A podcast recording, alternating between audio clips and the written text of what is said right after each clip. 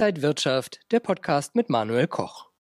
650 Milliarden Euro. So viel muss der Staat wohl zur Krisenbekämpfung ausgeben, sagt das Wirtschaftsinstitut IW.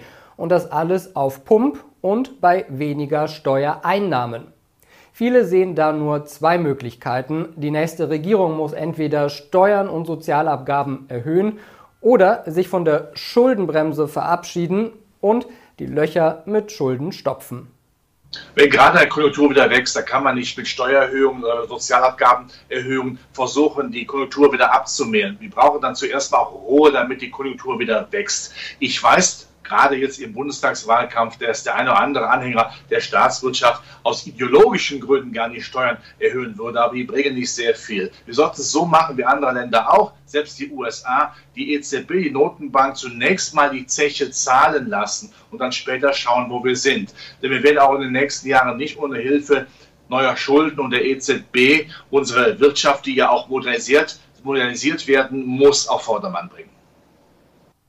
Unterdessen kämpft der DAX mit der Marke von 15.000 Punkten. Die Corona-Gewinner sind momentan die Verlierer. Außerdem schauen wir auf Gold und wir haben wieder zwei Top-Empfehlungen, AT&T und Daimler. Das alles jetzt bei Inside Markets X. Ich bin Manuel Koch. Herzlich willkommen.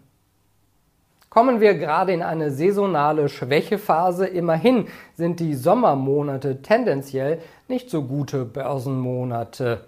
Ja, was bewegt den DAX, während das ZDW Konjunkturbarometer gerade auf einem 20-Jahres-Hoch steht?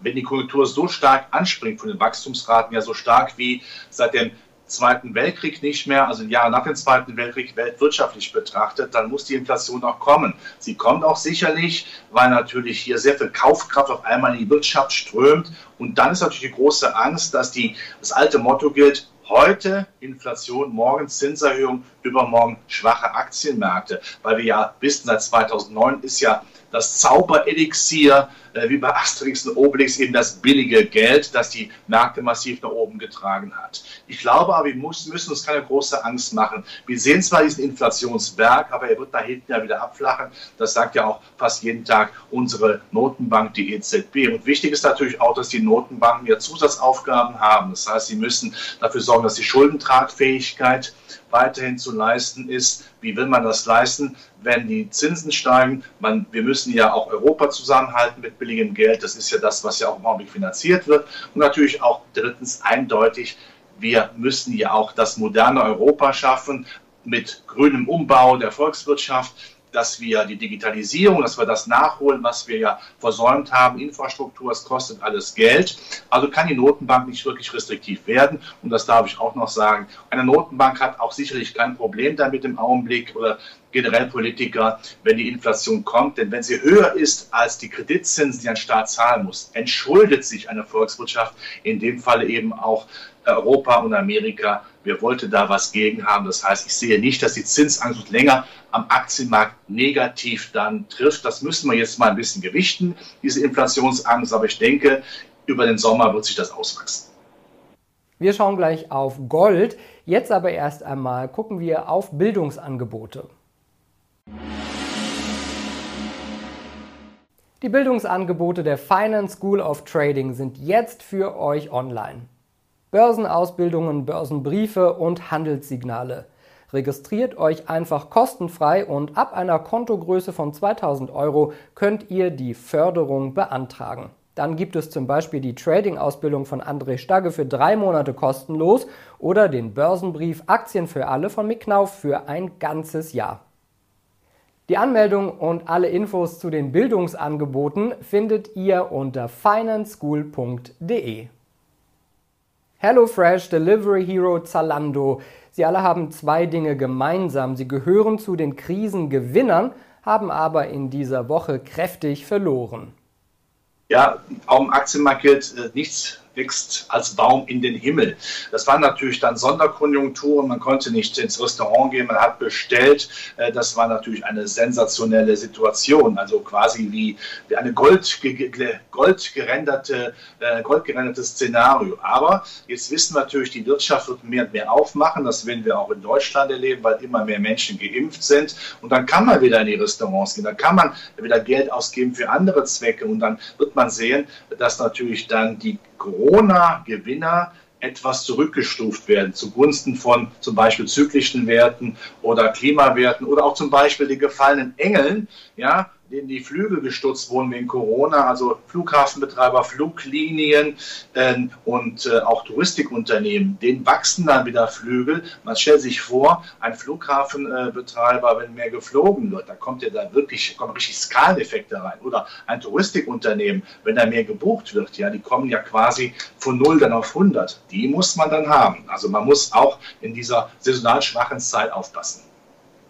Gold ist momentan auf ein Drei-Monats-Hoch gestiegen. Gehört das Edelmetall zur Beimischung ins Depot?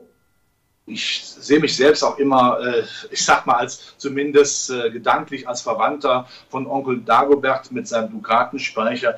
Äh, Gold verliert ja nie seinen Glanz im wahrsten Sinne des Wortes. Gold hat eine Werterhaltungsfunktion, wird nie schlecht, ist also das treueste Sachkapital, das man sich vorstellen kann.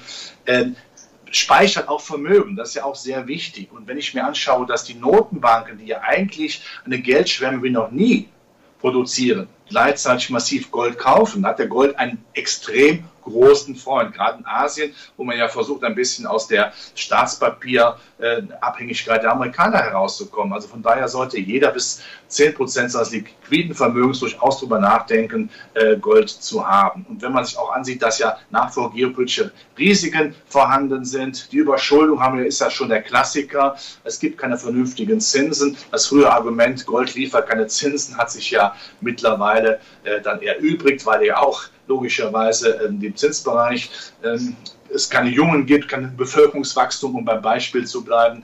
Ja, also von daher äh, muss man äh, sich ganz klar auch ein bisschen in Gold engagieren. Es ist einfach so, nochmal, der Zinsmarkt ist ja mindestens nach der Inflation völlig uninteressant. Was nutzt es mir denn, wenn die Renditen ein bisschen steigen, wenn gleichzeitig eben dann auch die Inflation noch stärker steigt? Zinspapiere bleiben eins, so unattraktiv wie Küssen mit Mundgeruch, so muss man sagen.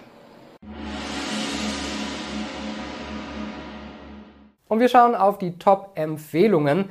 Der Telekommunikationsanbieter ATT befindet sich in der heißen Phase eines langwierigen Bodenbildungsprozesses. Widerstände konnten zuletzt aus dem Weg geräumt werden. Ein letzter steht noch bevor, bis es zu einem regelrechten Kaufsignal auf mittelfristiger Basis kommen könnte.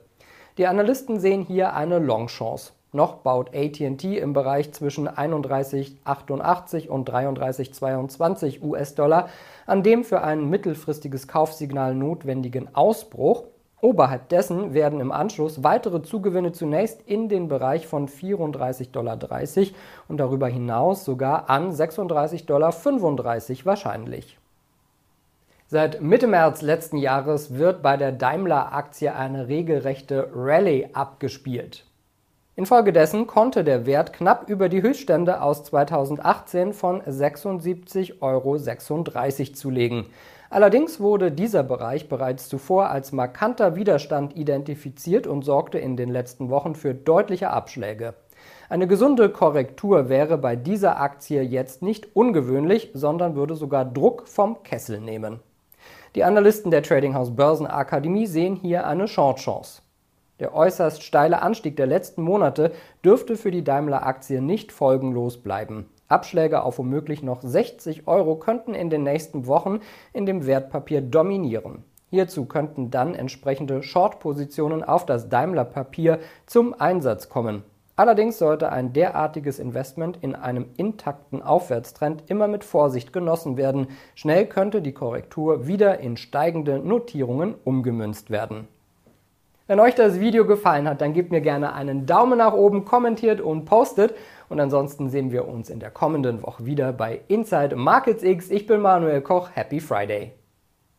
Und wenn euch diese Sendung gefallen hat, dann abonniert gerne den Podcast von Inside Wirtschaft und gebt uns ein Like.